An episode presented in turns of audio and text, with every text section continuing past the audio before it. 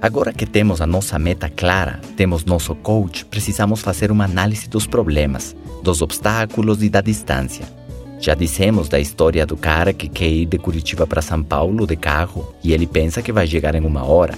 São mais de 400 quilômetros e o seu carro somente faz 100 quilômetros por hora.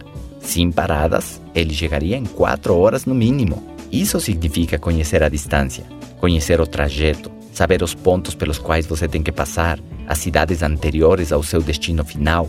Da mesma maneira, um objetivo ou meta precisa ser dividida em partes, em estágios, que precisam ser conquistados um a um, e saber do tempo real que vai tomar esse projeto, de acordo aos seus recursos, ao seu tempo, ao seu desenvolvimento, ao seu compromisso e disciplina. Seguinte ponto é você ter suficientes motivos. Jim Rohn dizia: triste do homem que tem capacidade, mas não tem motivo. Ele tem talento, mas lhe faltam razões suficientes.